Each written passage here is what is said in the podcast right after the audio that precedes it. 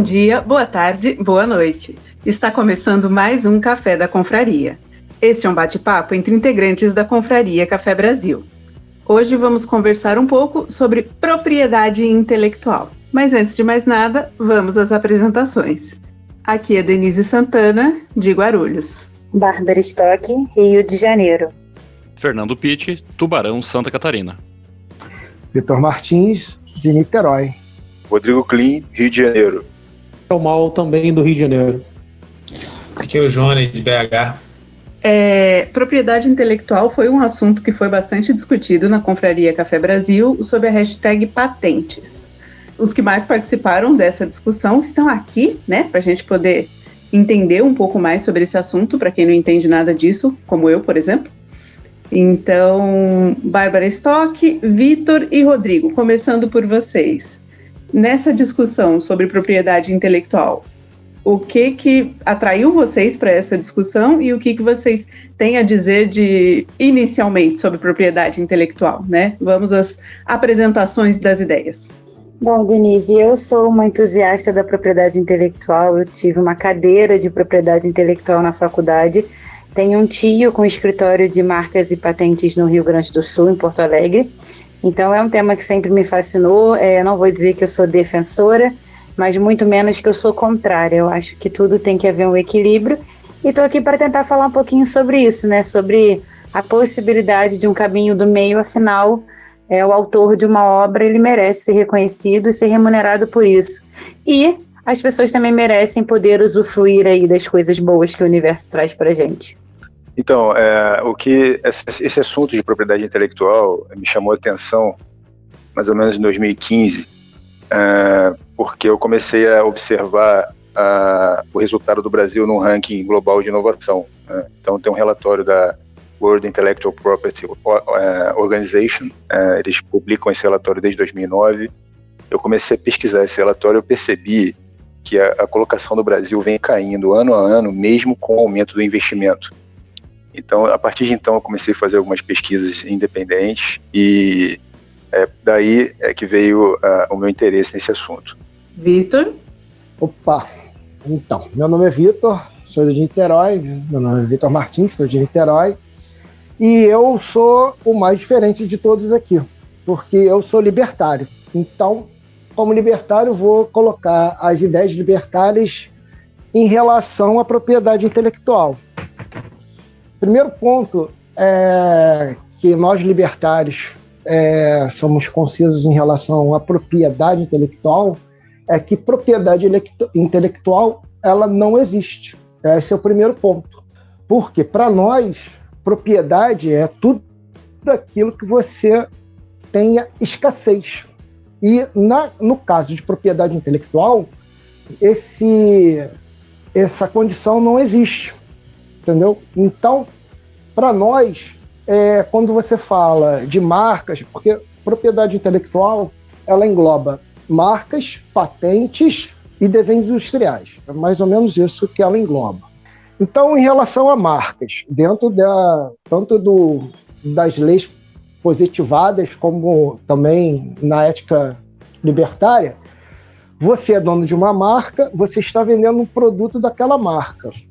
É, se você é, está vendendo aquele produto e alguém pega aquela mesma marca e copia e está vendendo aquela marca como cópia, como falsificação, isso é lesado. Isso é uma coisa que é, é errada é, no, nos dois casos, né? tanto no, no, caso da lei positivada quanto na ética libertária, porque você está enganando o, o consumidor. Então, um exemplo claro é quando você tem falsificação de bebida. O cara pega é, uma bebida conhecida e ele falsifica é, o rótulo, é, a bebida em si, é de baixa qualidade, e ele coloca isso para vender como sendo, aquilo, sendo aquela bebida original. Então, isso, no caso, é errado. A gente condena. No caso de, de marcas. É, na questão da, da, legislação em relação a marcas, é, aí na, pela lei positivada, o pessoal tenta é, agregar a marca a como aquela pessoa já tem aquela marca, ela é dona daquela marca, então a outra pessoa não deveria ter o, o mesmo nome. Mas também tem essa questão em relação a nomes. Por exemplo, você tem, no caso, a, a Veja. Então, quando você tem a, a, o nome Veja, o nome Veja, é, se você falar da revista, não poderia ter uma outra revista com o mesmo nome Veja. Se você tivesse, no caso do é, desinfetante, o desinfetante Veja, você também não deveria ter outro desinfetante Veja para não haver confusão entre marcas.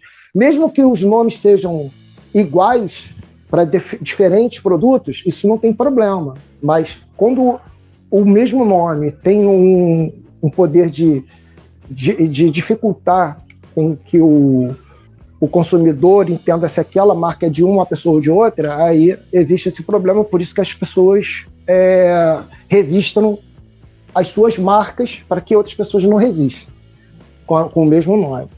No caso de patente, aí é um outro, uma outra questão. É, a patente só foi criada, as, as primeiras patentes só foram criadas para proteger é, a propriedade intelectual daquele país. Então, se eu não me engano, foi no caso dos vidros na, na, na Itália, foi criadas as primeiras patentes para que outros países não é, copiassem aqueles vidros que eram fabricados naquelas regiões.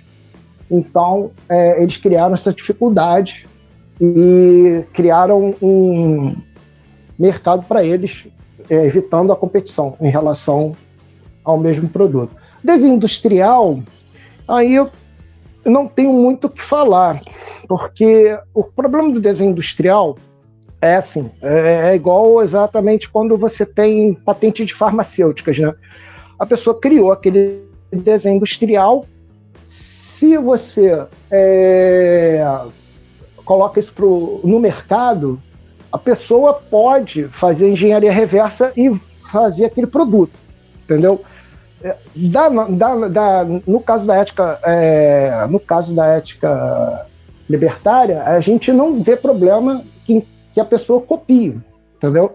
Porque você é, vai fazer a cópia, mas você não está falsificando o nome daquela marca. Então, se eu estou copiando, por exemplo, a Volkswagen criou um motor que tem 30% melhor de, de autonomia ou de desempenho. E aí eu sou de uma outra empresa, pego aquele motor, faço engenharia reversa e lanço no meu carro. Isso aí para a gente não tem problema nenhum. É tipo, é normal, cada um vai competir é, em relação à, questão de, de consumo, de consumidor, então não teria tanto problema.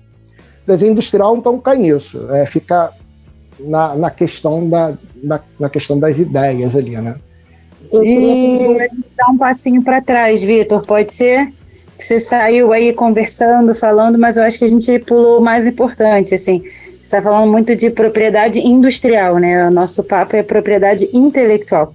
Propriedade intelectual é tudo que vem do intelecto humano. Né? E aí a gente pode falar de direito autoral, de propriedade industrial, que aí entra muito na gama do que você está dizendo, mas assim, tem um ser humano atrás, né, de tudo que é criado. Então, como não existe escassez? Existe.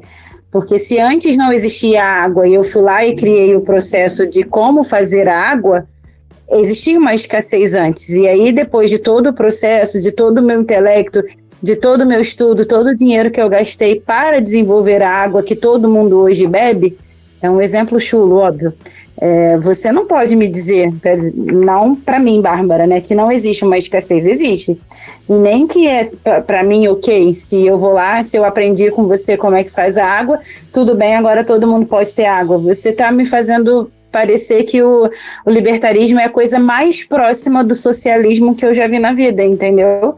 Tem que ter um respeito, não precisa ser uma regra, uma coisa engessada, uma coisa né, de uns com muito, outros com pouco, tirar o acesso das pessoas, não, não se trata disso, mas de dar a César o que é de César, né? Existe um, um, um intelecto atrás de cada propriedade industrial intelectual, né, que é o direito autoral, enfim, tudo que compõe a propriedade intelectual em si, falando. Eu queria, eu queria pegar o gancho aqui da Bárbara, enquanto produtor de conteúdo, né, gerador de conteúdo, seja para podcast, e-book, e também para o YouTube, eu vejo exatamente dessa maneira, né? O tempo do gerador de conteúdo, ele é escasso. Nós temos 24 horas num dia, desse, dessas 24 horas nós temos muitas outras atividades que vão sendo feitas paralelamente.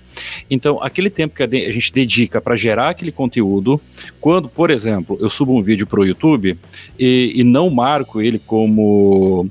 É, aberto ali para que todos possam baixar, ou seja, eu deixo ele com direitos autorais reservados, eu espero que ninguém venha plagiar para que depois também ninguém venha copiá-lo na íntegra ou muitas vezes só baixar e repostar ele para querer ganhar dinheiro em cima do que eu fiz. Então, essa questão realmente de, de propriedade intelectual, ela é, ela é bem, bem complicada. Agora, eu acho que o que poderia ser discutido, e aí se a gente for para patentes e outras, outras vertentes, é, é, por exemplo, aí já estou fugindo do tema aqui antecipadamente, mas só para deixar a semente. É, por exemplo, farmacêuticas, desenvolvem um medicamento específico. Elas têm um investimento de milhões no desenvolvimento, isso é fato. Elas esperam lucrar com esse desenvolvimento, com a venda desses produtos, isso é fato, e eu acho que é justo. Mas, acima disso, aplicam lá mil, um, um milhão, dez milhões por cento em cima de lucro aí talvez seria um ponto para a gente discutir. Mas eu, particularmente, enquanto produtor de conteúdo, eu acho que essa, essa ideia de ser tudo aberto que é muito fácil. Você vai lá, copia e replica um post. Você pode replicar em um milhão de posts, mas teve um tempo para ser feito, né? O pessoal. É, é... na mesma linha de raciocínio é, sua, Fernando. Inclusive, eu acho que a gente estaria infinitamente mais pobre culturalmente falando é, se a gente não reconhecesse né, os autores. Imagina Cazuza, Renato Russo, todo, tudo que esse legado, esse, todo esse legado que essa galera deixou, é não ter o reconhecimento, né? Não ter o, o legado, como eu falei.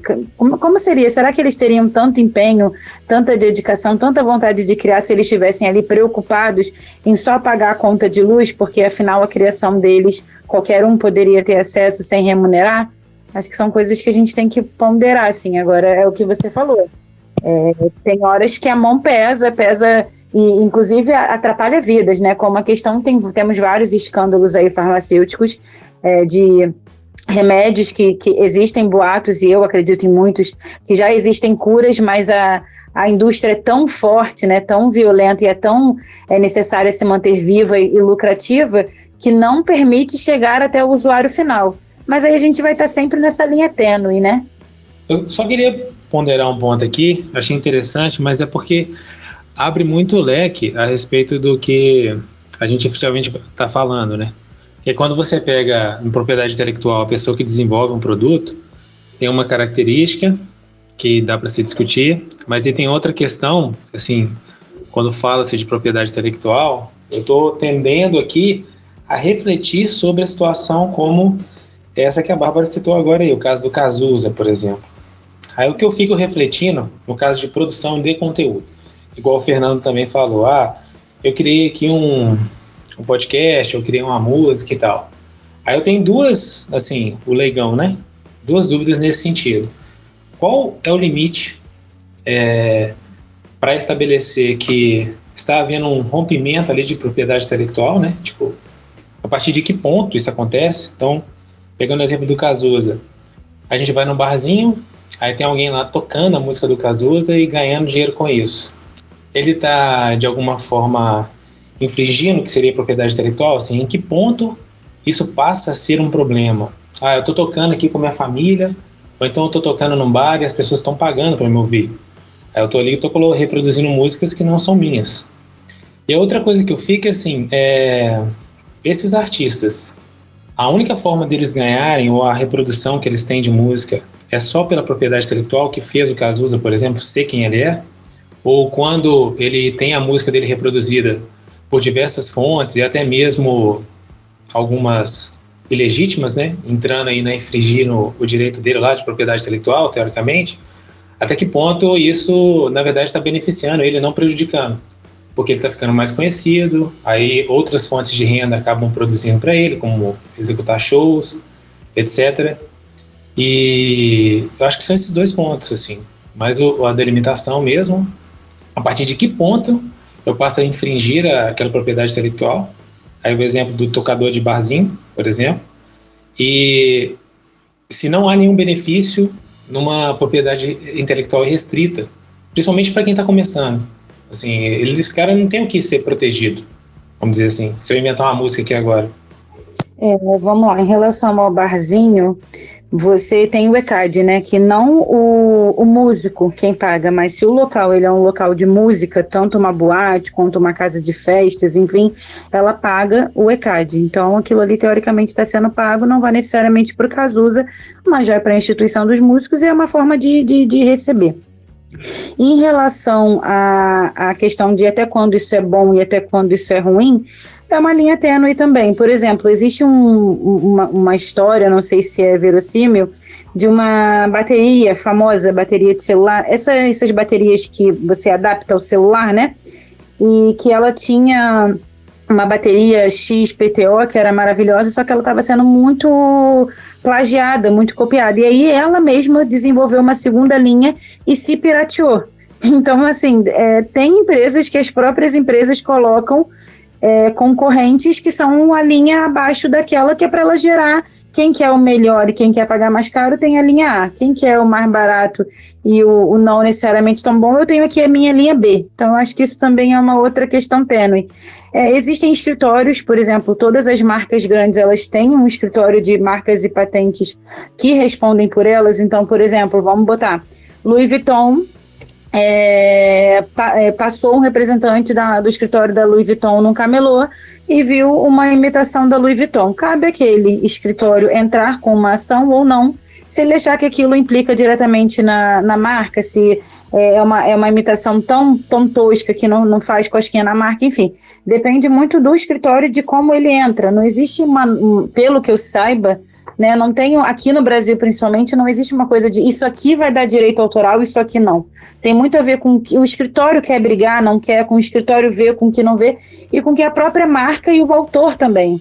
É, tem, tem vários tipos de, de maneiras de um autor, por exemplo, músico ganhar não só com o ECAD, né? Tem os shows, né? A maior fonte de renda dois artistas, por isso que essa crise de pandemia veio tão pesado nesse setor artístico, é que a maior renda da maioria dos artistas, dos músicos, é justamente show, e não CD, não Spotify, não não essas coisas. E quando entra vários cantores cantando a mesma música, é claro que você está dando mais visibilidade ainda para aquela, aquela pessoa. Então, acho que isso também é uma coisa que depende muito de quem é, né? Quem é a pessoa, qual é a intenção dela e, e como o escritório dela lida com isso. Cada marca, cada, cada músico, cada pessoa tem ali seu escritório representando, e é ali que, que a briga começa a acontecer. Não, mas sendo tão tênue assim, e o ECAD, por exemplo, que é o caso aí do barzinho, não levando dinheiro direto para a pessoa que é o produtor, é, fica parecendo mais uma, uma questão ali de reserva de mercado, não? É, sinceramente, quando eu penso no ECAD, é mais ou menos isso que me vem à mente, sim, Jonei, porque é, até onde eu sei, né, até onde eu me lembro, realmente o ECAD não é assim, olha, eu vou tocar X, Y, Z músicas. Quando você fala de uma casa de festa, você pode tocar qualquer música, né? Inclusive casas de festas privadas, tipo casa que faz casamento, 15 anos, não tem como você ter uma relação de quais os artistas você está tocando. Então eu entendo também mais como é, quem está cadastrado lá enquanto músico meio que ganha uma rebarba.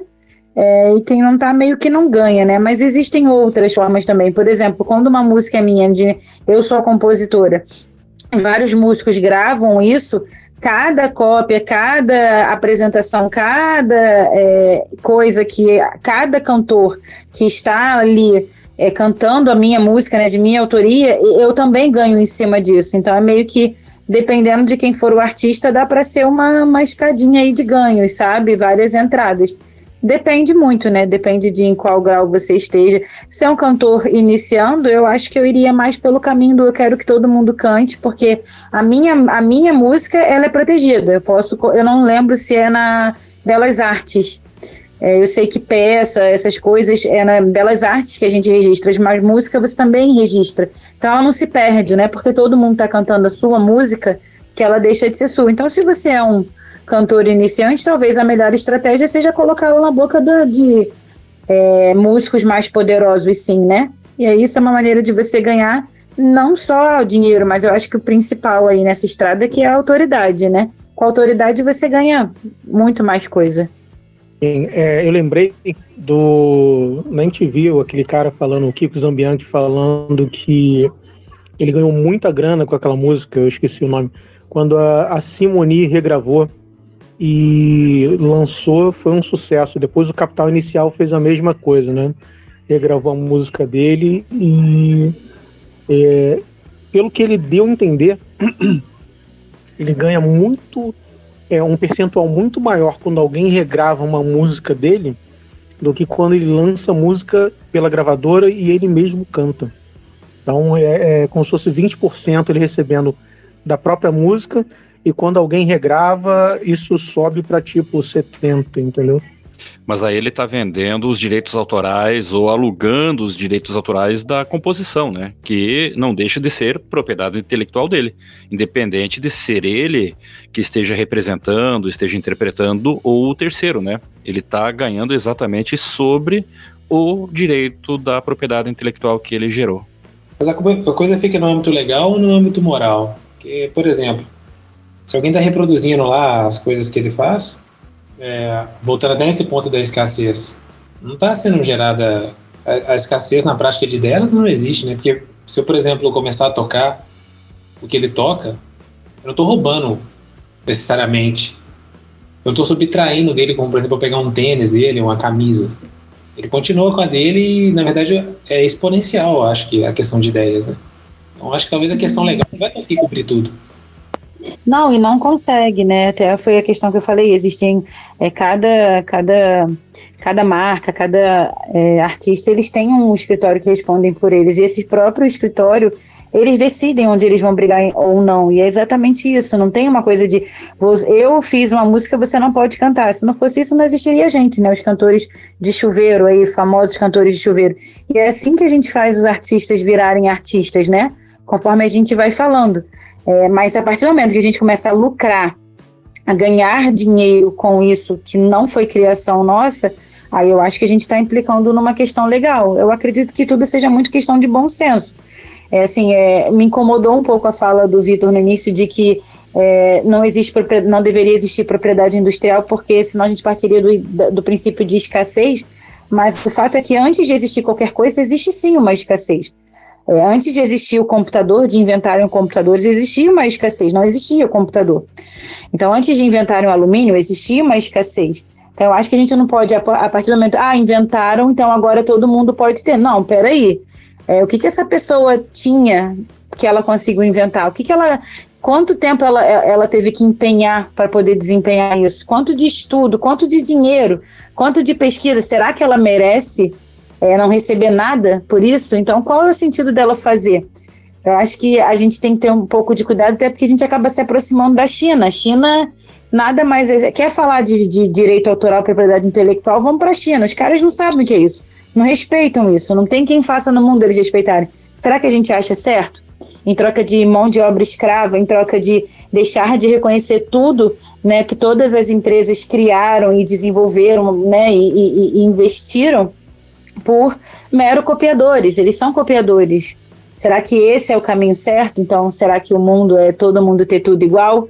E se todo mundo tiver tudo igual, todo mundo tiver acesso a tudo, será que a gente vai continuar fazendo coisas legais, né, se empenhando para criar artigos diferentes, podcasts diferentes, né, produtos diferentes, diferenciados, melhores, né, mais confortáveis, se no final todo mundo vai poder fazer tudo exatamente como você faz sem pagar nada?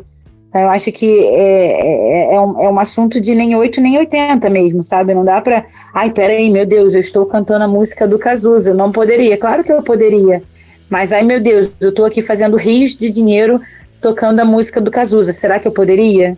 Eu acho que é, que é esse o caminho. E sempre vai ter brecha, né? O Brasil, o mundo é gigante, então não existe é, vigilância suficiente para dar conta do que é certo do que não é vai muito de, de questão de denúncia, vai muito de questão de onde pega, onde não pega para um escritório, e aí eles que vão fazendo as normas entre, entre si, né? Eu posso fazer um, só uma, uma contribuição? É, a gente está falando dessa questão de escassez e é, sobre a defesa eu vou falar mais do ponto de vista industrial e técnico. Né? É, hoje a gente tem um, um fenômeno que, tá, que, começou a ser mapeado nessa área de, especialmente na área de inovação, na parte mais técnica, que é o fenômeno da inovação livre. Quem está mapeando não é a Open Innovation, a inovação aberta, né? É a inovação livre. O que é inovação livre? Quem está mapeando isso é um professor lá do MIT, chamado Eric, Eric von Hippel. Então, o que, que ele está fazendo junto com outros pesquisadores do mundo? Ele está mapeando aqueles é, inventores que não querem direito autoral sobre suas invenções, sobre suas inovações. Quer dizer, primeiro, eles criam um produto é, fora do horário de trabalho, em casa, na garagem, no quintal, no quarto, eles criam um produto e eles simplesmente disponibilizam isso para os amigos, pro, pra, na internet, colocam para quem quiser utilizar. Então, é, talvez esse seja é, um caminho natural para isso que o Vitor está falando, é, mas não algo que venha por um, por uma, por um caminho, é, vamos dizer assim, ideológico, né? sim, mas sim por uma atitude humana. As pessoas estão simplesmente doando aquilo que elas inventam e elas não querem ter nenhum lucro disso. É, é, é, e, e, o engraçado que o Eric ele coloca no, na, na, pesquisa dele que essa inovação livre que sai de casa, que é o que eles chamam de household, né, uma inovação doméstica, ela, ela contribui de alguma forma para a inovação industrial das empresas, né, para a inovação de mercado. Então, é só para é, mostrar que é, nem sempre as pessoas querem defender o seu as suas ideias, sua, sua inovação, sua, né, não é bem uma propriedade, né? A partir do momento que a pessoa não quer é, é, é, é, explorar economicamente aquela ideia, aquilo já não é mais uma propriedade intelectual. Então, eu, talvez seja um caminho aí para o futuro, a longo prazo, para isso que o Vitor está falando. Sim, sim, mas aí você entende que a gente está falando de livre e espontânea vontade, né? Eu tive uma, eu fiz uma invenção é, eu entendo que isso ajuda mais a sociedade do que qualquer outra coisa. Eu, Bárbara, abro mão dessa minha invenção, desse meu direito à minha invenção, porque eu quero ajudar. Eu tenho a minha casa, eu tenho a minha conta de luz, eu tenho, né, não, não vai fazer diferença na minha vida e eu entendo que eu estou colaborando para a sociedade. Isso é um direito. Agora, quando eu não escolho isso e eu sou forçada, a gente está falando de. de, de é, é, muda completamente o cenário, né? Eu acho que não, não existe viver de altruísmo só. Eu acho que altruísmo, benevolência, eles fazem parte, são inatos ao ser humano. Mas ele, a, a gente não pode esperar isso de todo mundo. Ah, porque, porque o seu trabalho merece remuneração e o meu não mereceria, sabe? Por que, que você acha que o meu não, não vem de escassez, então eu posso, qualquer um pode fazer igual ao que eu criei, e o seu, e o seu tem escassez? Então, assim, o que você está falando, Rodrigo, eu entendo que é bem diferente do que o Vitor falou. O que você está falando são pessoas que criam ali nas suas horas extras, com certeza pessoas que não passam nenhum tipo de necessidade, que não dependem do que elas estão criando para viver, e elas resolvem abrir mão. Isso é, para mim, é uma atitude de benevolência. Na verdade, né? Oi, pode falar, desculpa. É, na verdade, é muito bom você falar isso, Bárbara. É porque é, ele coloca essa questão é, como a, a definição de inovação livre é justamente é, que, que, a premiação da pessoa que está criando é, é, e consiste justamente em ela poder utilizar aquilo que ela está criando. Então, por exemplo, é, uma das primeiras, um dos melhores exemplos que ele dá é de um, um, um, alguém dos Estados Unidos, um cara dos Estados Unidos que tem um filho com diabetes tipo A. O filho dele tem quatro anos. É, então, o filho deles, veja bem que nem sempre é uma questão de dinheiro, entendeu? E ele precisava disso, eu vou explicar para você, você vai entender.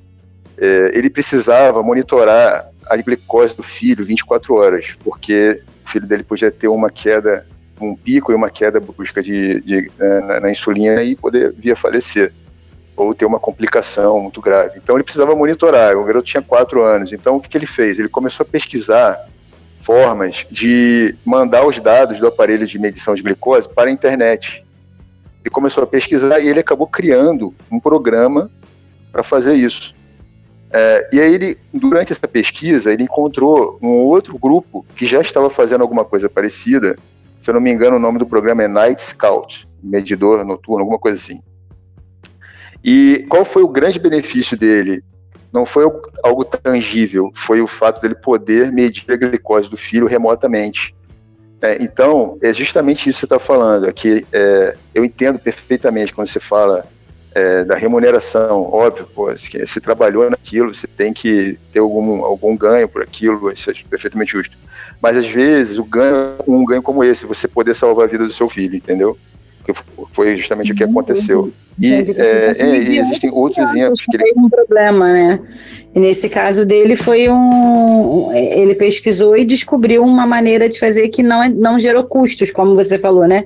Ele descobriu uma maneira de colocar na internet para que a internet monitorasse. E aí, para não prender para ele ou ganhar com isso, ele falou: Nossa, podem ter outras crianças na mesma condição do meu filho que podem morrer subitamente. Aí é, uma, aí, é que eu falo, né? Isso é benevolência, isso é uma atitude nobre, isso isso eu acho que o mundo, desde que o mundo é mundo, a gente, a, a gente tem, tende a falar muito mal do ser humano, mas o ser humano é bom.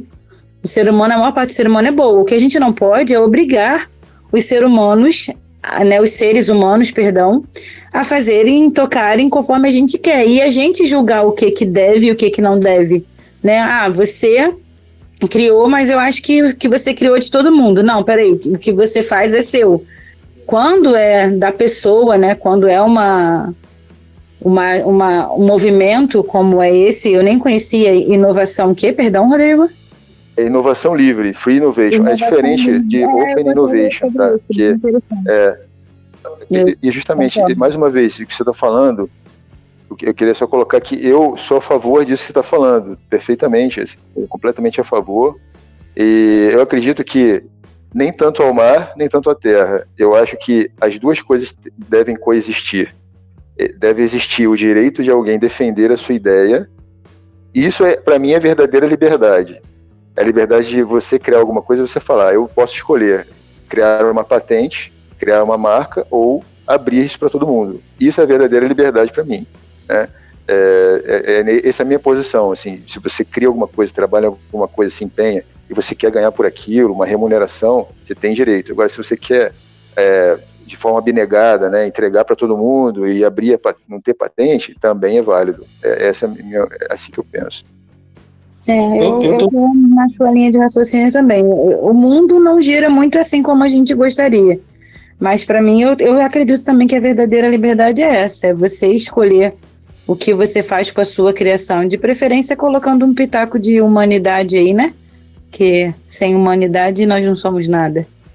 Só para é, explicar, isso que o Rodrigo explicou, é, na verdade acontece na, na comunidade open source há anos, cara. De você criar alguma coisa e desenvolver e deixar isso aberto para a comunidade.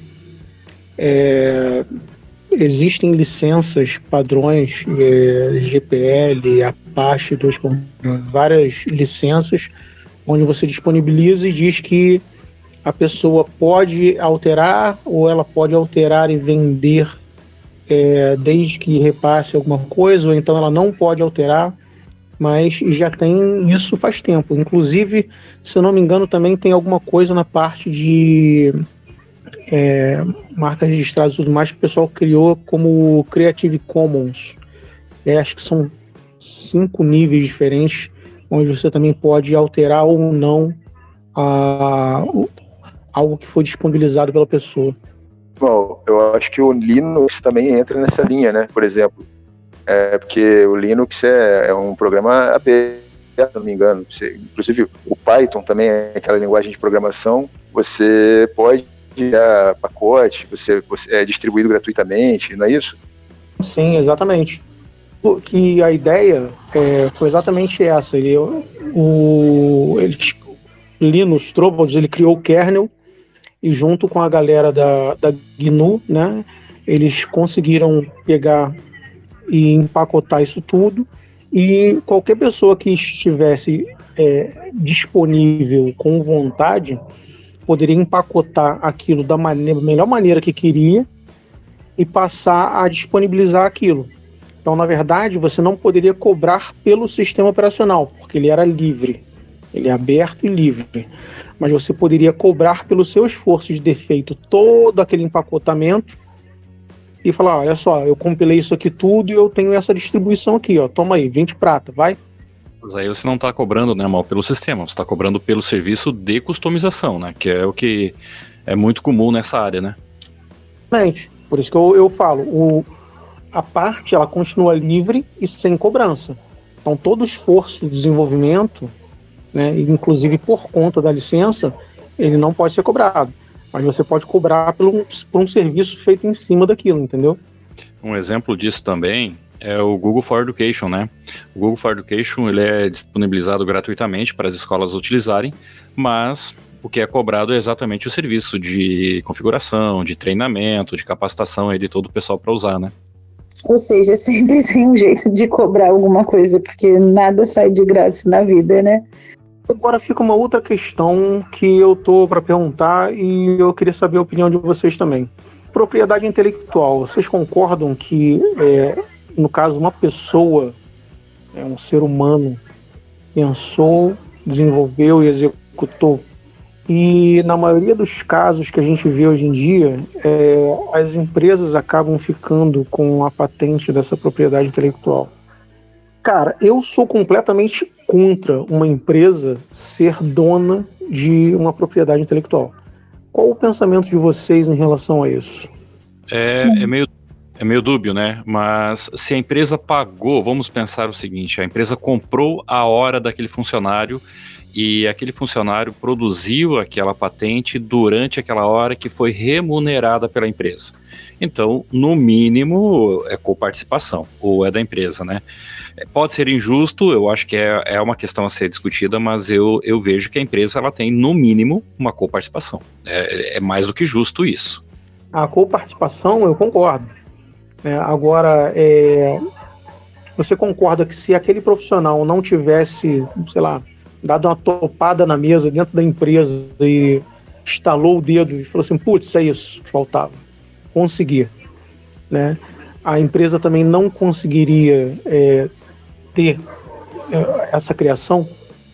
Sim, é, sim, e de fato, não é só a topada de dedo ali no canto da mesa, né? Muitas vezes esse funcionário que está desenvolvendo algo dentro daquela empresa, ele utiliza bagagem intelectual adquirida ao longo de toda a vida profissional, seja em outras empresas, seja na universidade, seja na vida pessoal, seja no empirismo da garagem dele.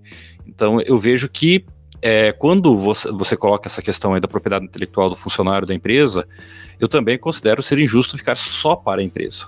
E, mas eu vejo que a empresa pagou por isso, então ela tem o direito, seja um percentual maior, menor, mas eu acho que é a questão de, de discutir sim a, o direito do funcionário também ter um percentual sobre aquilo, eu acho que seria uma discussão interessante a ser feita. Eu, eu particularmente, analisando por esse ponto, eu acho que seria justo sim.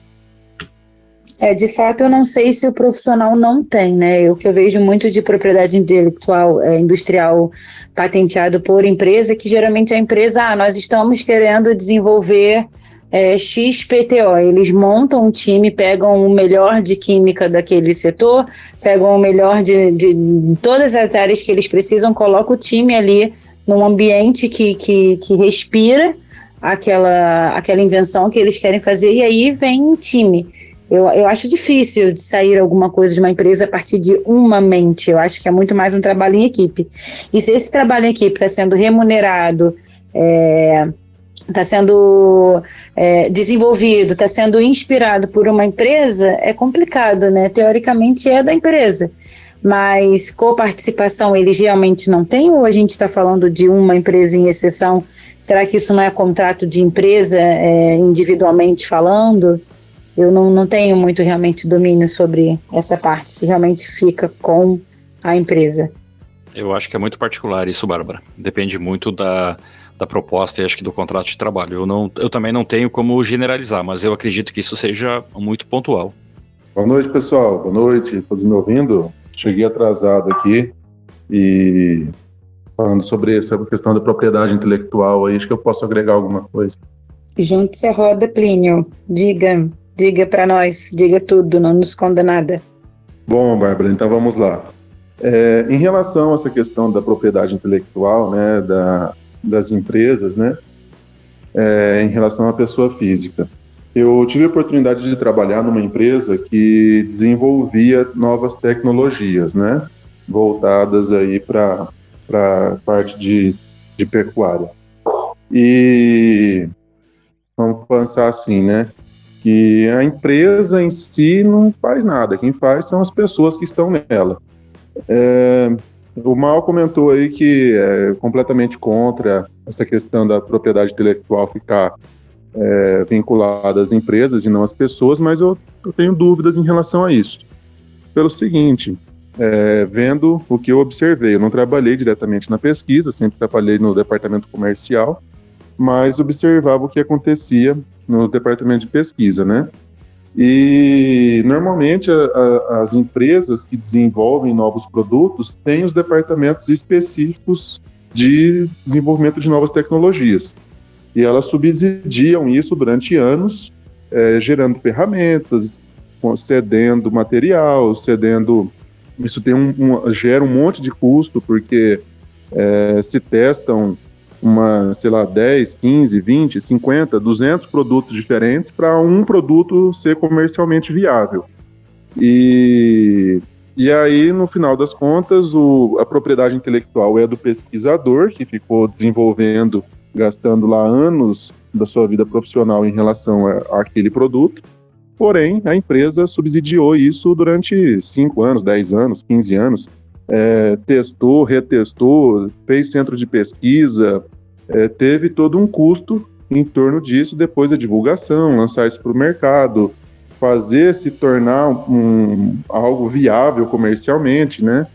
Porque às vezes a gente está cansado de ver por aí tecnologias que são é, muito úteis, mas que não são comercialmente viáveis porque não foram divulgadas adequadamente, não conseguiu atingir o público-alvo adequadamente. Tem uma série de situações inerentes, né? E é diferente, por exemplo, do que acontece dentro de uma universidade. Talvez dentro de uma universidade ou dentro de uma dentro de um, da garagem da, da, da, sua casa, né? Onde você dedicou, empregou o, o teu dinheiro, onde você empregou o teu esforço único exclusivamente, aí tudo bem, propriedade intelectual é, é única e exclusivamente tua. Dentro de uma universidade pública, por exemplo, é, o pesquisador leva o mérito, né? É, tecnologias que são validadas pela Embrapa, por exemplo, é, não levam o nome do pesquisador. O pesquisador fica conhecido porque ele ajudou a difundir aquilo, mas é a Embrapa que, que, que é dona da tecnologia, não é o pesquisador, né? É, e a mesma coisa dentro das universidades, é aquela universidade que vai ficar conhecida. E mesma coisa acontece em empresas privadas. Então a empresa é dona da tecnologia, não o pesquisador porque ela deu todas as ferramentas para o pesquisador chegar até, até o resultado final, né? Então, acho que em relação à propriedade intelectual, depende, é um conceito meio, é, vamos falar assim, meio oblíquo, né? É, tem, depende de como ele chegou naquela informação, né? Das situações, das circunstâncias, assim por diante. É, eu concordo com você, Plínio. Até me lembra a questão da CLT também, né? Quando você vai trabalhar numa empresa, você fala, ó, vou trabalhar X horas por em troca de X investimento e você vai me dar a condição X, Y, Z, e aí o que eu produzo ali é, também tem propriedade intelectual, né? Cada coisa que eu executo dentro de uma empresa também tem lá é, a questão bárbara, né? Se eu não fosse, se eu não tivesse a bagagem que eu tenho, se eu não tivesse a vivência que eu tenho, eu não estaria desenvolvendo e, e desempenhando é, dentro de uma empresa. Então, não acho que você esteja errado também. Eu acho que tudo é uma questão de acordo. Se você entra num projeto, entra numa Embrapa para desenvolver alguma coisa e você desenvolve, eu acho que já está mais do que claro que aquilo ali não vai ser no seu nome. Né? Quando você entra para a NASA, é, o nome do astronauta fica lá, né? Quem pisou na Lua? Mas é a NASA. Quem levou para a Lua? Né? São engenheiros da NASA fizeram um foguete para a Lua, mas quem é que. Qual é a sigla que fica internacionalmente conhecida como levou para a Lua? É a NASA. E será que está errado? Será que se não tivesse a NASA, teria algum é, astronauta, né? Teria algum engenheiro para desenvolver? Teria. Então é, é, é meio que. A gente precisa da escola, do ambiente da escola para criar também as coisas, né? Uma escola que eu falo, enfim, de uma empresa, né? De, avião, aviação, a gente precisa estar naquele universo ali para poder desenvolver. Se a gente não tivesse, a gente provavelmente não, não faria nada também. O Vitor tá calado, ele acho que ele não vai querer falar mais nada, não. Tá achando que o pessoal vai bater nele. Mas é o seguinte, eu, de tudo que está sendo dito aí, eu estou tendendo a ter uma posição mais pouco favorável à propriedade intelectual por duas razões. Primeiro que você não tem muita objetividade em como você vai tratar isso e que de certa maneira quando você vai olhar você acaba beneficiando quem já tem entre aspas muito poder. Não que esse seja um critério, mas sim que igual citaram aí a questão da China, não sei quem citou. Mas qual o nível, por exemplo, que você tem, até o que, que você pode patentear ou não, ou até mesmo porque as patentes ela tem limite, né? Você tem um limite de tempo. Eu não sei qual é o objetivo de ter esse limite de tempo, se é para cobrir os custos que julgaram ter quando inventaram aquilo. Mas, por exemplo, hoje praticamente todas as tecnologias de telefone são a mesma. É assim, em termos de. Eu não vou quebrar cada item que tem dentro do telefone, por exemplo, para dizer o que, que tem ali dentro e o que, que efetivamente cabe uma patente ou não. Mas, por exemplo, esse touchscreen na tela, ele é uma tecnologia que em algum momento foi inventada. Eu acho que a primeira lá que veio com isso da maneira mais robusta foi a Apple. E depois as outras seguiram. É, eu lembro que tinha uma lenda aí que a Motorola ela é, padronizou, patenteou a bateria porque ela vibrava, o celular que vibrava, e tinha a patente do Vibracol uma série de coisas assim que, quando você vai olhar no limite, quando você vai avaliar, tipo assim, ah, qual é o sentido disso? De certa maneira, você vai acabar protegendo ali quem é maior. Ah, por que, que eu tenho que pagar para um artista que já faz muito show, ganha muita coisa, eu estou reproduzindo a música dele e estou ganhando um trocadinho? Porque eu vou beneficiar ele. E quando você olha nesse sentido, da propriedade intelectual, não do produto em si, quando eu reproduzo o que uma pessoa tem, eu não estou subtraindo nada dela.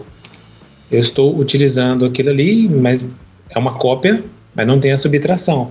E no caso de produtos, como essa questão da China, eu acho que na verdade a gente está tendo uma pujança de possibilidades, cada vez mais pessoas investindo em produtos que eu não sei que nível de patente que tem, mas falando dessa questão do celular, se a patente do touchscreen fosse impossível, a gente não teria esse monte de oferta de produto que a gente tem hoje através disso. Então, de certa maneira, em algum momento, uma propriedade intelectual ela pode se aproximar muito mais de uma escassez legítima ou uma falta de inovação dentro de determinados nichos, né? Além da questão de custo, né? Quando a gente vai falar de medicamentos especificamente.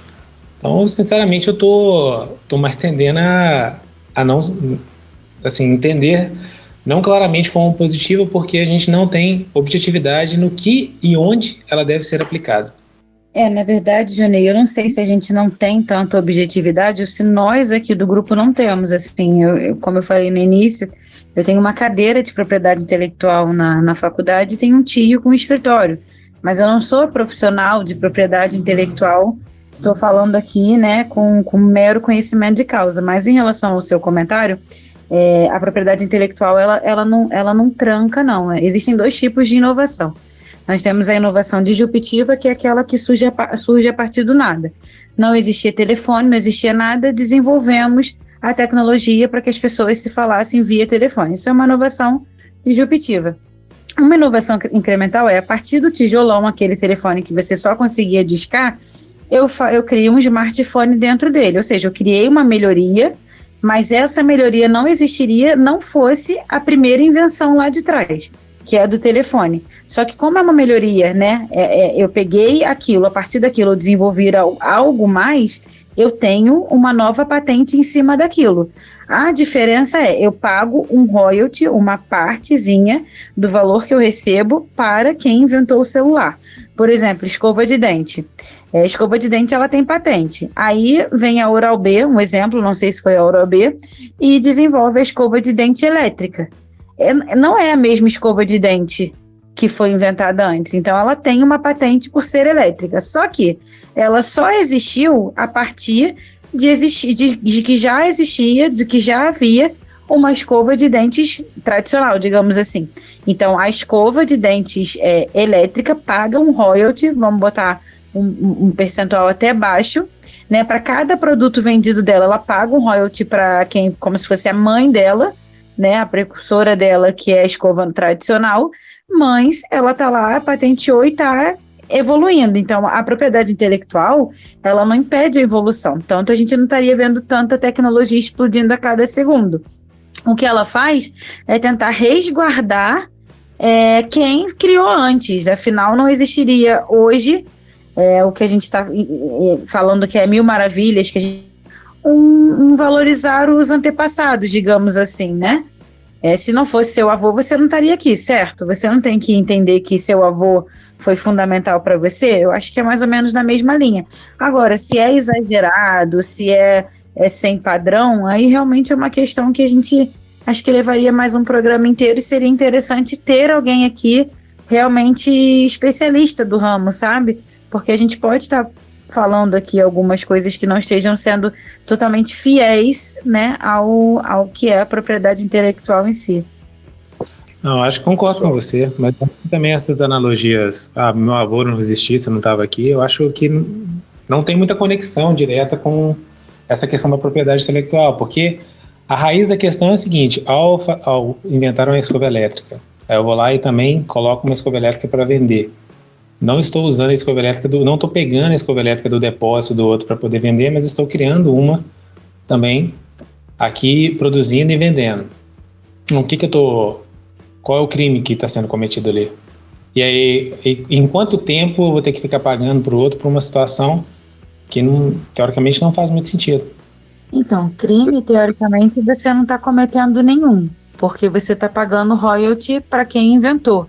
Você vem, tem, a gente tem marcas concorrentes no mercado, né?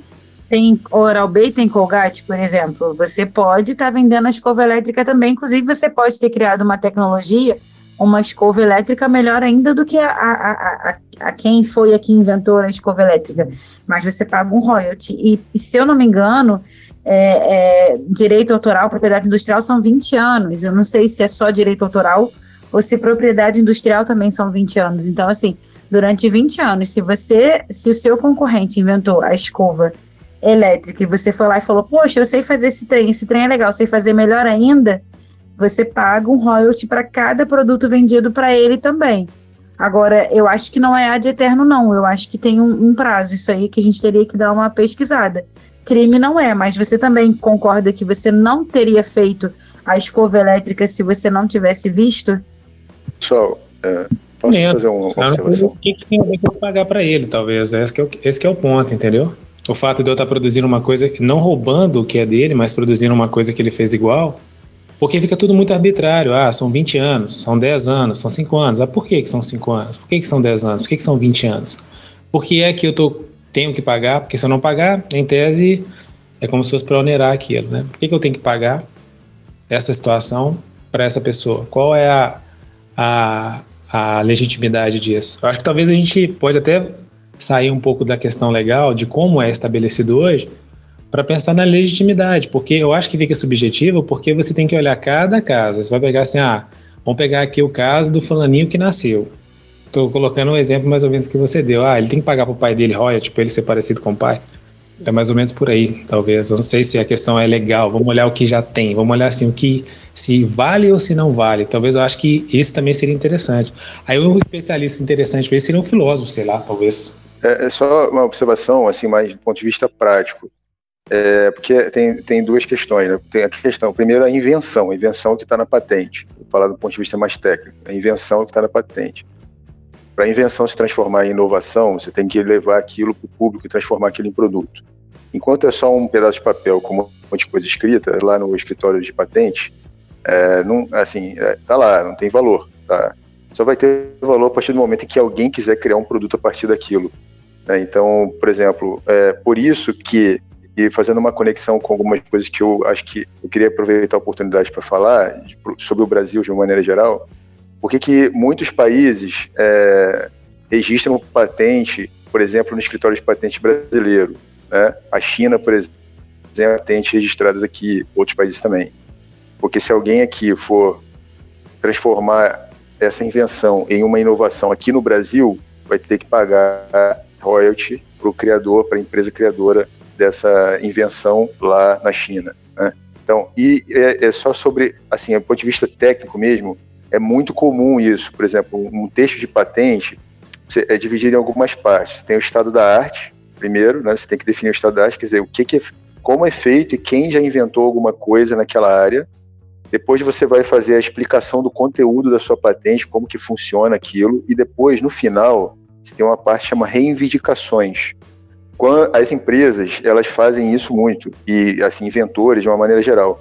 Eles vão direto nas reivindicações porque é ali que as empresas vão procurar é, o que está faltando naquela patente. Sempre tem uma falha alguma coisa que o inventor ele deixou de colocar de incluir no escopo da patente dele é por isso que num texto de patente você vai encontrar assim linguagens bem abrangentes é, esse dispositivo ele inclui é, pode ser de qualquer cor por exemplo porque se ele determinar uma cor, esse dispositivo tem que ser amarelo.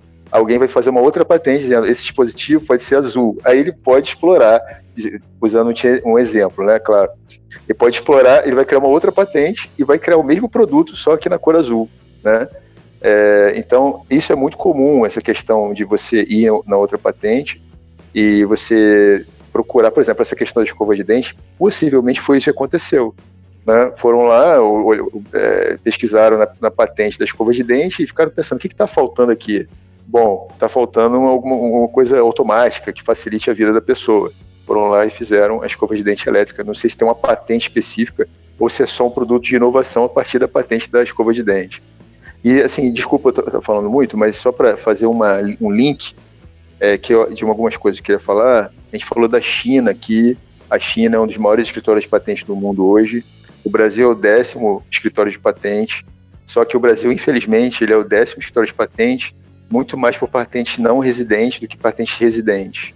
É, é, a gente tem um problema no Brasil e que a gente tem pessoas excelentes, tem um material humano excelente, mas a gente não consegue produzir conhecimento.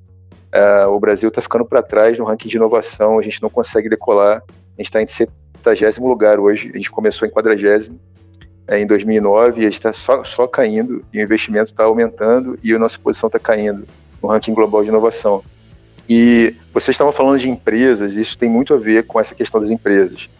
Infelizmente, essa é uma realidade, né? Agora, deixando um pouco a questão do libertarianismo de lado, essa questão, enfim, é, é, nos outros países, é, na Alemanha, no Japão, por exemplo, cerca de 70% dos pesquisadores, dos inventores estão nas empresas privadas. No Brasil, a gente tem só 26% dos pesquisadores em empresas privadas, porque o fator competitividade não existe no Brasil, só existe nesse país. Quer dizer, lá existe uma inovação de mercado, aqui não existe inovação de mercado, quer dizer, não existe uma inovação do ponto de vista de competitividade. A maior parte dos pesquisadores está no setor público. Desculpa mudar um pouco a direção do, da, da, da, conversa, mas é porque é uma coisa que eu não queria perder a oportunidade de falar. É, então, é, é, a gente tem um problema grave hoje no Brasil.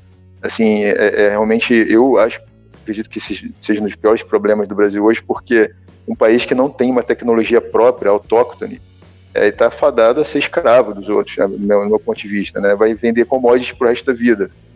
E, e, a gente tem esse problema e isso deveria ser mais debatido e mais discutido, eu acho. Enfim, é, só para colocar essas, essas, palavras. Tem muito mais coisa para falar sobre isso, mas eu não sei se vai caber aqui é, né, nessa discussão. Rodrigo, eu estou com você. Eu acho que deveriam ser 10 programas, uma série sobre propriedade intelectual. É, esse início que você falou é muito verdade, né? Em relação ao, ao Brasil, é, por exemplo, você não pode patentear uma receita, justamente por isso que se você colocar uma pitada de sal a mais numa receita, essa receita ela passa a ser outra receita. E em relação ao que você falou do Brasil tá para trás, é, é, é, também é uma realidade muito triste. Tem, a gente tem um exemplo assim é, icônico que são as pedras preciosas, né? As pedras, né?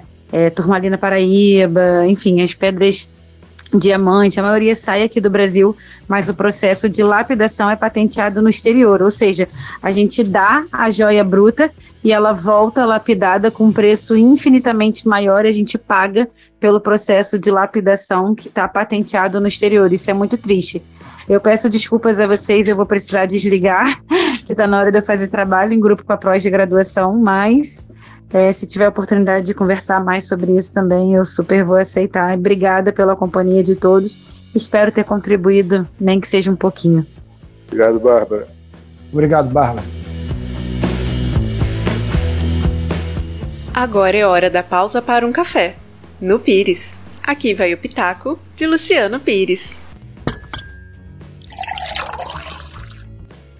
Bom dia, boa tarde, boa noite. Luciano Pires aqui para o nosso Café no Pires. Olha, esse tema da propriedade intelectual é uma coisa doida e para mim é uma confusão mental, né? Porque da mesma forma como eu sou um criador de conteúdo, com conteúdo original e tudo mais, eu também me aproveito muito de conteúdo de terceiros, né? Eu uso música de terceiros no meu programa, eu uso trechos de textos, eu uso eu uso os e-mails que as pessoas me mandam, o depoimentos e tudo mais, que são de propriedade de terceiros. É? E durante muito tempo eu fiquei com essa dúvida: como é que faz? Se eu, se eu quero que a minha, que o meu direito autoral seja respeitado, eu também tenho que respeitar o direito autoral de terceiros. Né? No caso das músicas, eu fui direto lá para o ECAD, então eu pago o ECAD aí há, sei lá, 10, 15 anos e de certa forma isso aliviou a minha questão moral. Né? Eu, eu, eu, eu, eu me recorri ao recurso que existe para remunerar direito autoral de, dos músicos. Né? Então, se é o que tem, eu estou fazendo. Né? No caso dos textos, a coisa é um pouco mais complicada. Então, o que, que, eu, o que, que eu adaptei para meu uso? Eu faço questão de toda vez que publicar alguma coisa, dizer o nome do autor, dizer na, na, na medida do possível de onde veio, colocar o link da, de onde foi publicada aquela matéria, aquele artigo ou aquela opinião, e assim utilizar no programa. E o meu norte moral é o seguinte: ideias para serem boas têm que ser compartilhadas, né?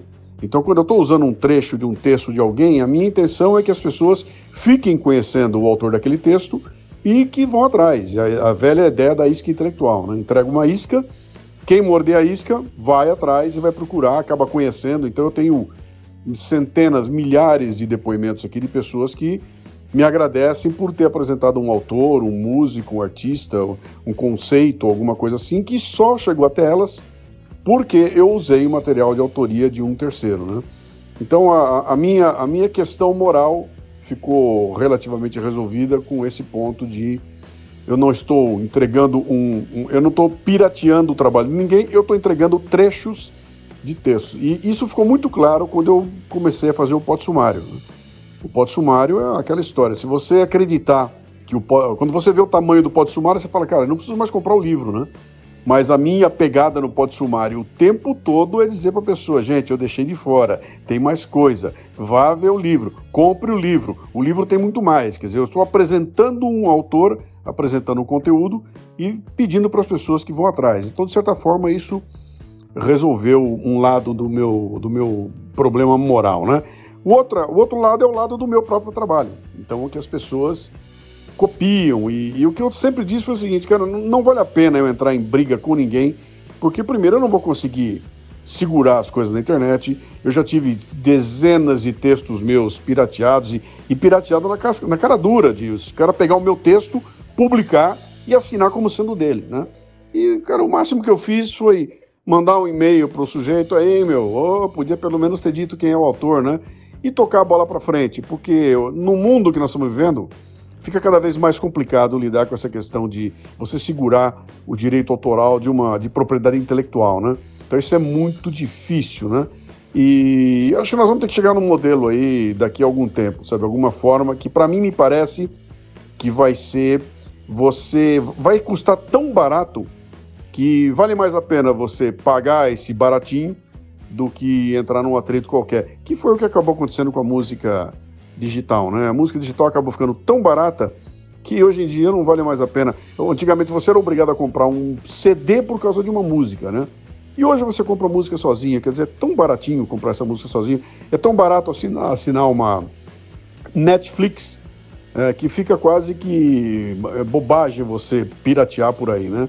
Então, eu acho que isso é, é uma evolução tecnológica, o mundo está no caminho, não se chegou ainda num ponto definitivo, enquanto não chega, eu vou tocando da forma como eu resolvi a questão. Então, quando vocês encontrarem material meu, conteúdo meu, por favor, distribuam para todo mundo. Mas a hora que você mandar um trabalho com começo, meio e fim, você tenha consciência que se você mandar para todo mundo, você não vai estar remunerando a pessoa que fez aquele material. Tá? Então, se você quiser contribuir, muito bem. Se não quiser contribuir, pegue as ideias e espalhe para todo mundo. Quanto mais gente tiver contato, melhor é. Grande abraço.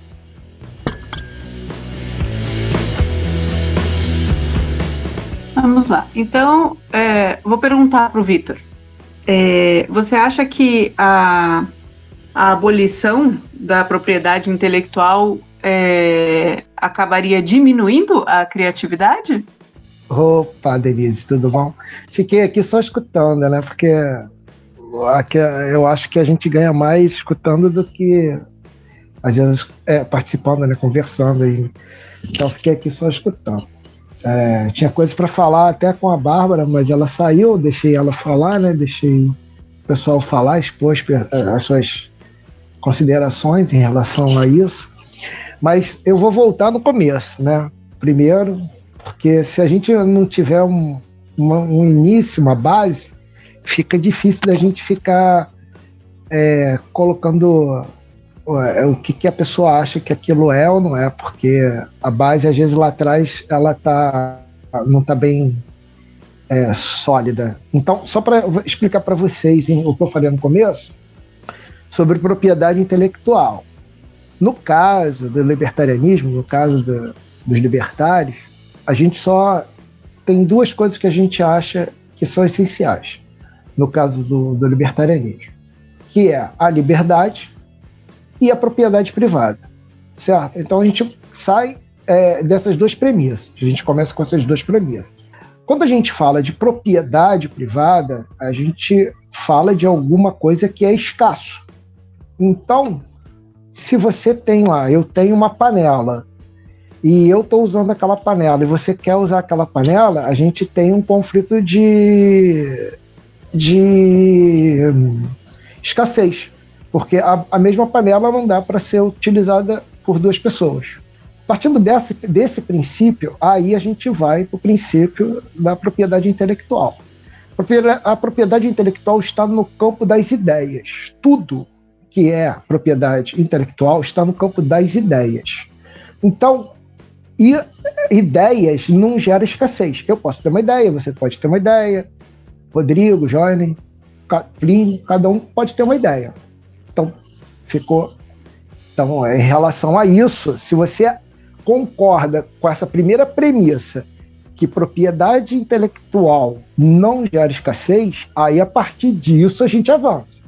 Senão eu, a gente fica sempre voltando na questão que, ah, mas você não acha que, o, que meu vozinho que criou o cabide e agora gente na 13 terceira geração estamos ganhando os royalties do cabide. Aí, e aí a gente vai discutir isso mais para frente, mas a gente tem que ter pelo menos a base da coisa que é que propriedade intelectual não existe. Isso aí, pelo menos, na, na ideia libertária da coisa. Aí, beleza. É, a, a Bárbara estava falando, ela confundiu, coitada, que eu estava eu tava falando sobre propriedade é, industrial. Não é propriedade industrial, é propriedade intelectual. Beleza.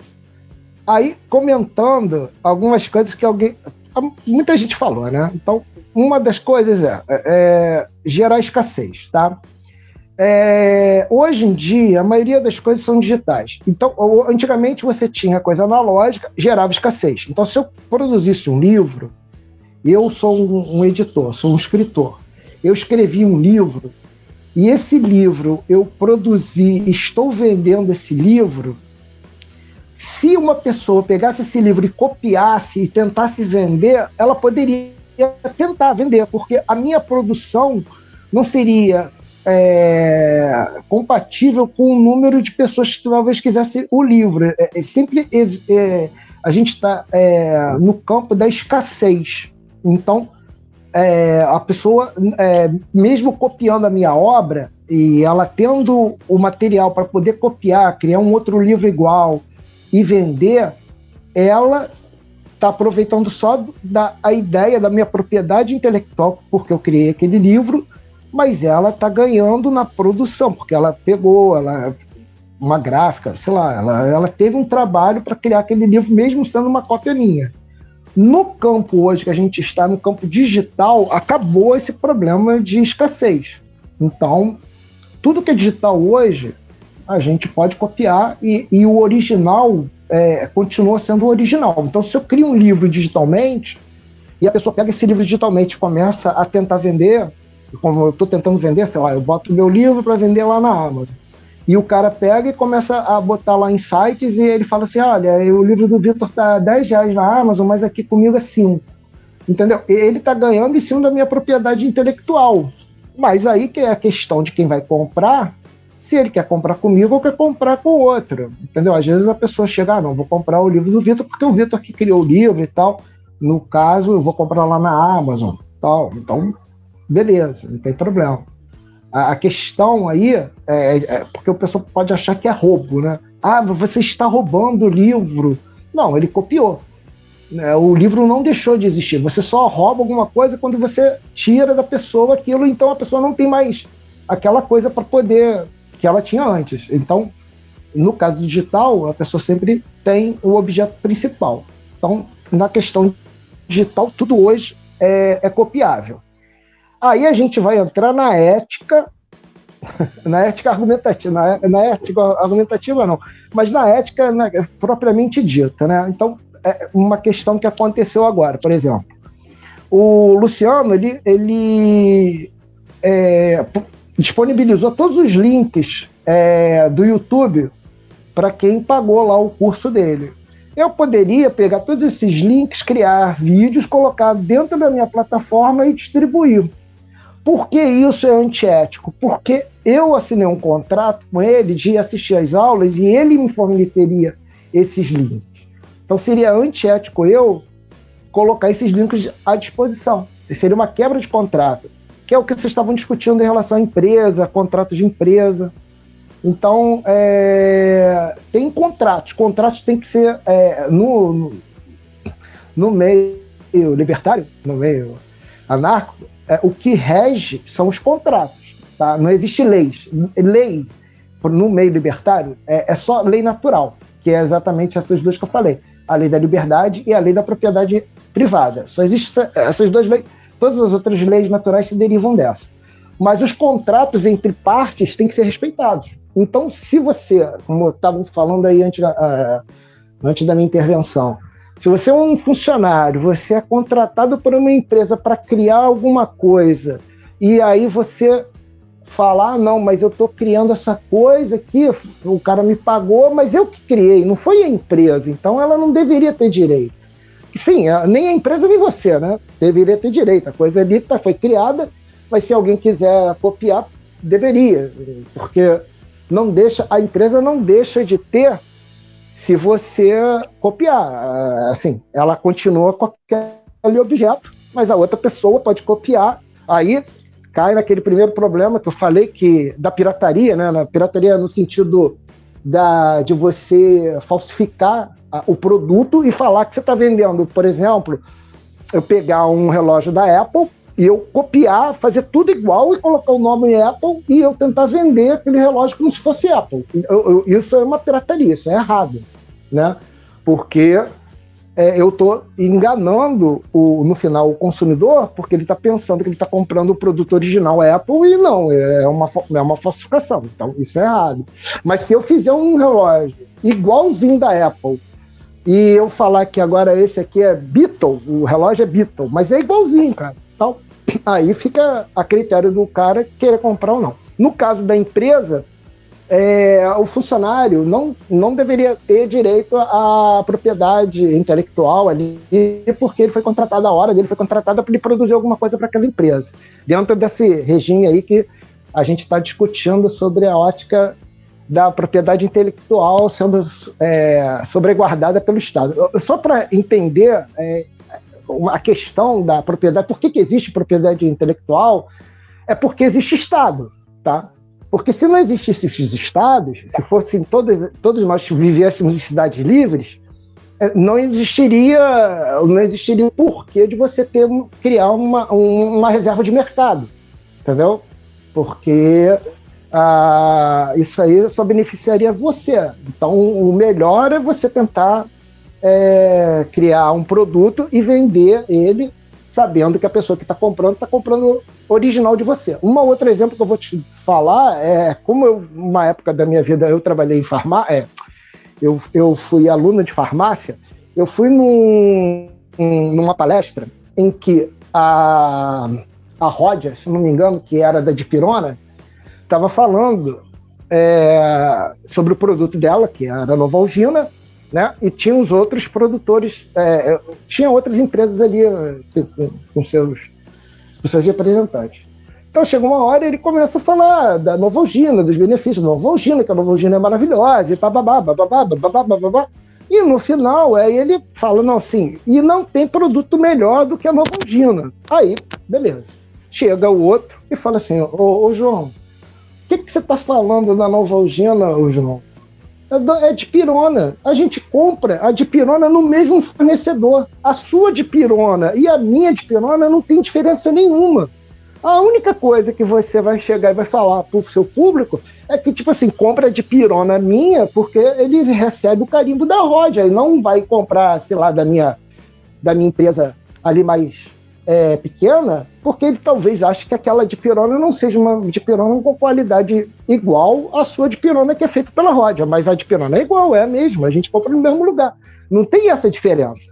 Entendeu? E aí ali já quebrou, quebrou o cara na, na questão do produto. Entendeu? Então a pessoa está comprando, e, e, depois que acabou aquela palestra e tal, ah, com certeza a maioria dos consumidores iriam continuar comprando ainda mais caro a de pirona da Rodia, porque eles estavam se baseando na garantia que aquela de pirona, aquela, aquele princípio ativo, era de é, qualidade melhor. Mesmo se o cara explicasse que a, a, o sal, o princípio ativo é igual para os dois, ele, mesmo assim o consumidor ele vai achar que aquela ali é melhor porque a de pirona é da Rodia e, e não do João. Então tem essa questão também de mercado. É, você foi falado o, na questão do, do software livre, né? Exatamente isso. É, o que o Mal falou, é, o software livre, é, no caso do Linux, né? No caso, o, cara, você pode é, pegar o software livre e fazer uma modificação e vender. Isso nada te impede de vender o software, entendeu? Porque você fez uma modificação aquele software é, que era de um jeito, você agora modificou e você tem todo o direito de vender. Se a pessoa quiser comprar, compra, não tem problema nenhum. É uma questão ainda em relação ao software. Mas o, na questão do software é porque o que eles querem mesmo é que a maioria quer que você não cobre, é, quer dizer, que seja distribuído livremente, né? A base seja distribuída livremente e a pessoa use. É, você me perguntou o que mesmo, Denise, que eu, eu, comecei a falar, eu esqueci qual foi sua pergunta no, no começo. então, vamos lá. Responda sim ou não, e você tem direito a 30 segundos para uma explicação, tá bom? Porque já passou bastante tempo. É, você acha que, ao abolir a propriedade intelectual, isso não teria um impacto sobre a criatividade, sobre o volume de invenções? Porque a, a pessoa precisa de uma motivação para criar algo novo. Você tem essas motivações altruístas, mas muitas das motivações são motivações financeiras. Então você acha que essa abolição poderia resultar numa diminuição de volume de invenções e inovações? Ó, sim ou não e 30 segundos, tá? não, não. Não, e tem um vídeo falando sobre isso, que é do Stefan Kinsella, que é o imperialismo da. O vídeo se chama O Imperialismo da Propriedade Intelectual versus Inovação e Liberdade. Se vocês depois. Eu, vou, eu tenho meu. Eu, tenho minha colinha aqui, depois eu posso passar para vocês para botar aí no show note, se vocês usam show note, né? Então aí vai ficar todos os vídeos que eu pesquisei sobre isso. E não, tá? Não, não, não influi, tá? Primeiro porque o ser humano, a condição do ser humano, é, a, a condição final do ser humano é ser feliz. É... 30 segundos. Tá bom, pode Terminar em mais 30, ó, do, mais 30 segundos de tolerância. então, só para continuar, todo mundo, a, a, a, pessoa fala que é altruísta, só, eu só conheço gente altruísta que chegou no nível financeiro suficiente para não precisar mais de dinheiro. Então, esse é altruísta para mim. Às vezes tem aquele altruísta que, que é franciscano, né? Mas a maioria das pessoas, eles trabalham para ganhar dinheiro para poder comprar coisas e, e, melhorar a condição de vida deles. É, é tipo assim, a pessoa tem que é, crescer. Então, é, é, é, não é a sociedade, ela não é uma sociedade em que prega o socialismo que todo mundo tem que dividir as coisas e tal, todo mundo tem que ser feliz, você não vai ter nada e vai ser feliz, que agora a grande o grande reset quer falar que ah, você não vai ter nada, mas você vai ser feliz e tal. Não, não caia nessa bobagem. O, o ser humano, ele trabalha por trocas e por, e, por compensações financeiras. Entendeu? Porque se não for isso, não tem um sentido. Acho que eu tentei explicar melhor. É, eu queria fazer uma pergunta, assim, mas eu vou levar para o limite, tá, Vitor? Uma pergunta meio absurda, mas você tem a, é, é, caridade aqui com o seu amigo que não entende muito de libertarianismo. Pelo que você falou, pelo que você entendeu, eu fiquei imaginando assim, bom, pelo que ele está dizendo, fazer o seguinte, então, eu posso pegar memória, memórias póstumas de Brás Cubas, copiar, colocar na capa Rodrigo Klein, no mundo libertário, tá? No mundo libertário. Colocar na capa Rodrigo Klein e vender memórias póstumas de Brás Cubas como se eu tivesse escrito é, eu te pergunto, é, eu tô, esse entendimento é o correto ou assim eu tô, eu tô equivocado? Não. Só baseado pra... no que você disse. Não. Só... Você está, você está errado porque você está pegando uma obra de uma pessoa e você está se passando por essa pessoa. É, se é isso que você quis dizer, entendeu? Então, tipo assim, eu, vamos supor que. Tudo bem que o Brás Cubas é uma obra literária bem conhecida, então não adiantaria muito você pegar essa obra e falar que é sua, porque todo mundo ia descobrir que essa obra não seria sua, tá? Mas, por exemplo, às vezes, o que acontece muito, né? O pessoal cria um texto e aí o pessoal copia o texto, mas não dá é, a referência do texto. O texto é de tal pessoa. Isso aí é uma coisa ética de ser feita, entendeu? É, é, aí a gente já cai no campo do, do ético e moral, entendeu? Então, seria errado eu era errado seria eu se eu pegasse um texto que você criou, eu, você não é conhecido, mas eu, eu, fui na sua casa e vi um, lá um monte de papel, aí eu peguei aquele papel, roubei aquilo de você, entendeu? Ou então, sei lá, bati foto daquilo tudo, e aí eu cheguei em casa, pô, é um livro e tal, pô, legal, vou publicar e vou falar que é meu. Isso é antiético, entendeu? Porque a propriedade é sua, eu tenho que, eu tenho que respeitar essa sua propriedade sua entendeu?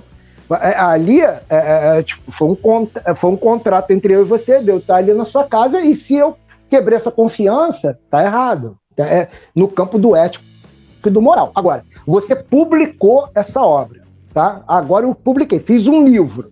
Agora eu peguei esse livro, tá? Eu peguei esse livro e agora eu estou vendendo. Eu, então coloquei esse livro na internet. Não estou ganhando dinheiro, tá? com a venda do livro, estou só disponibilizando o livro. Isso também é normal, não tem problema nenhum. O problema que muita gente faz, que é o caso da pirataria, é de colocar obras de, ator, de autores e cobrar por essas obras. E aí, é, é, nesse caso, ética e moralmente, na, na, na visão libertária, é errado. Entendeu? Você está ganhando dinheiro através de uma obra de outra pessoa. Se você disponibilizar e não ganhar nada, tá tranquilo, não tem problema nenhum. Acho que eu tentei responder da melhor Entendi. forma.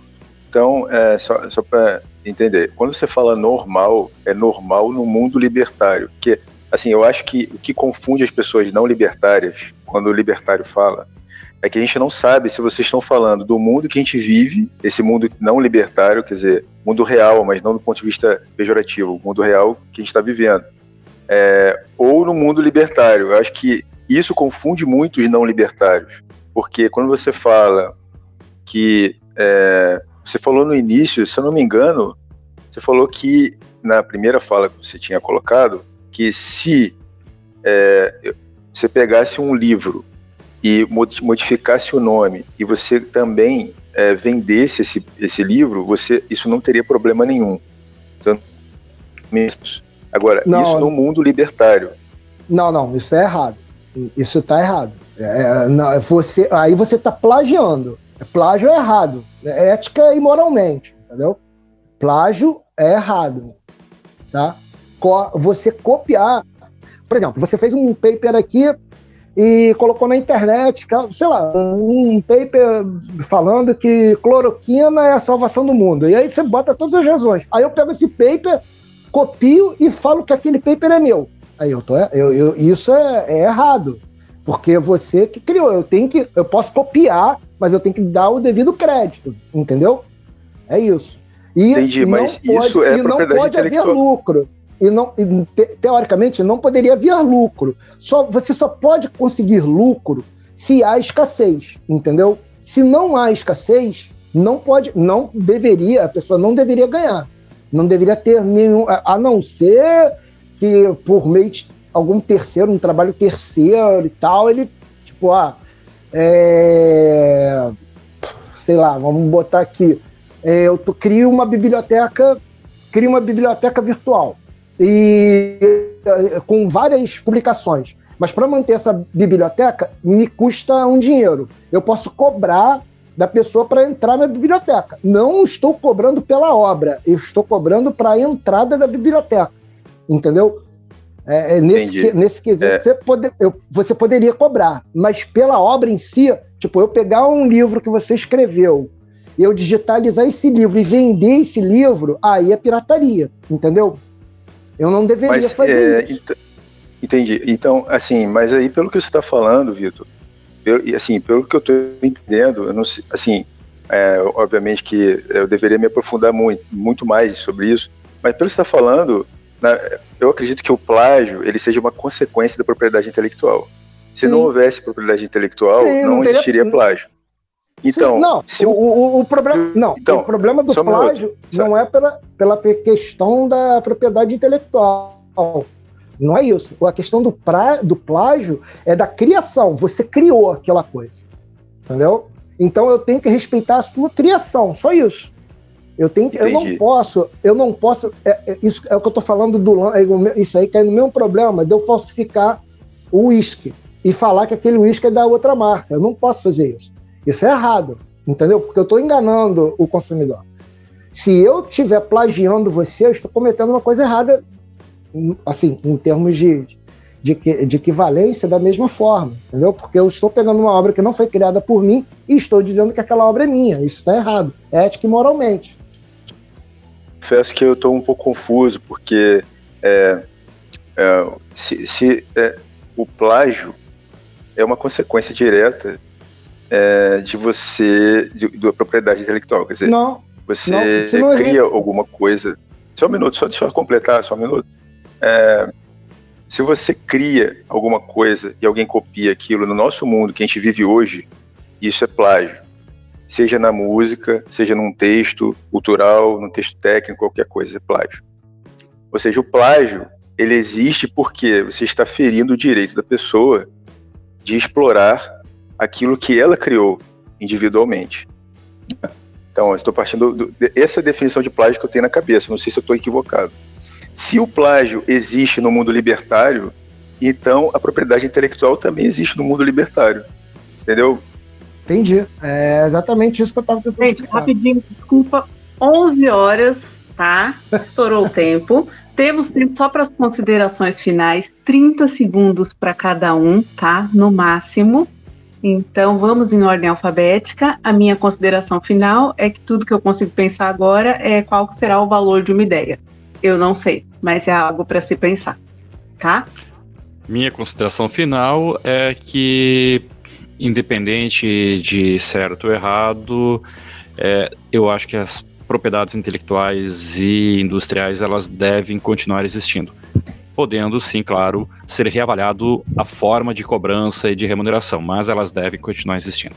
A minha consideração final é que a inovação livre já é uma realidade, já existe, já tem uma parcela significativa de, de influência da inovação livre na economia e talvez esse seja o caminho natural para essa questão libertária que, que o Vitor vem falando. É, talvez já exista, seja uma semente para isso e é, eu acredito que é, a inovação livre pode conviver com a inovação de mercado. É, é, pessoas podem ser livres de escolher se elas vão defender ou não aquilo que elas criam. Bom, nas considerações finais, é, caso a pessoa se interesse mais por libertarianismo, para que tem muito material na internet hoje sobre isso. Sobre propriedade intelectual, foi o que eu comecei a, a colocar no começo. É, como em termos de propriedade não existe, porque está no campo das ideias. Então não existe é, propriedade intelectual no, no libertarismo, não existiria. E como o fazer aqui uma, uma citação muito inteligente que uma, uma pessoa uma vez falou é, na, numa num programa de TV foi uma entrevista com o alienígena, o ET Bilu, porque no final ele fala busque conhecimento. Então, é a minha, é a minha consideração final. Obrigado. Então, muito obrigada pela presença de todos. Foi muito divertido, tá? É, para os ouvintes, vocês podem assinar o nosso podcast no seu agregador favorito e mandar o seu comentário lá no nosso Instagram. Nós somos o arroba Café da Confraria. Confrades podem propor temas lá no grupo do Telegram. É só nos marcar. Se quiser produzir um episódio, é só entrar para o Café da Confraria. Um grande abraço e até a próxima!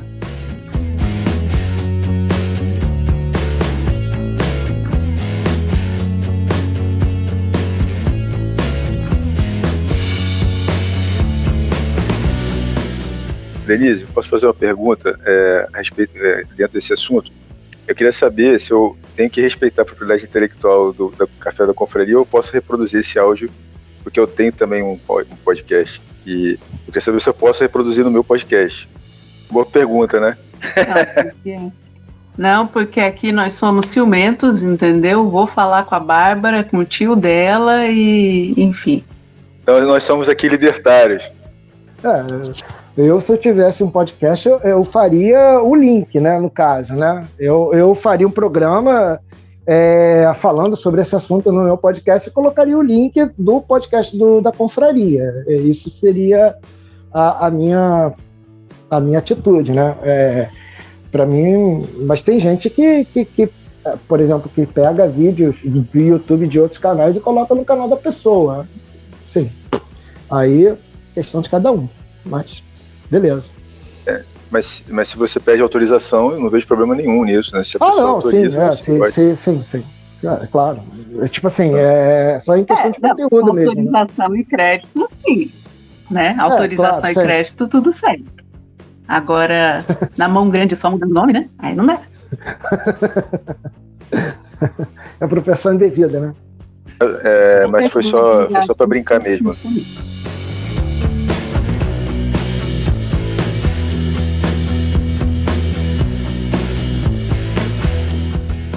Este episódio do Café da Confraria teve suporte Klingon de Sr. Mal e Paulo Oliveira, e edição de Denise Santana. As capas dos episódios têm sido produzidas por Tiago Quaglio. Agradecimento especial ao Luciano Pires pela participação, apoio e, claro, pela criação da Confraria Café Brasil.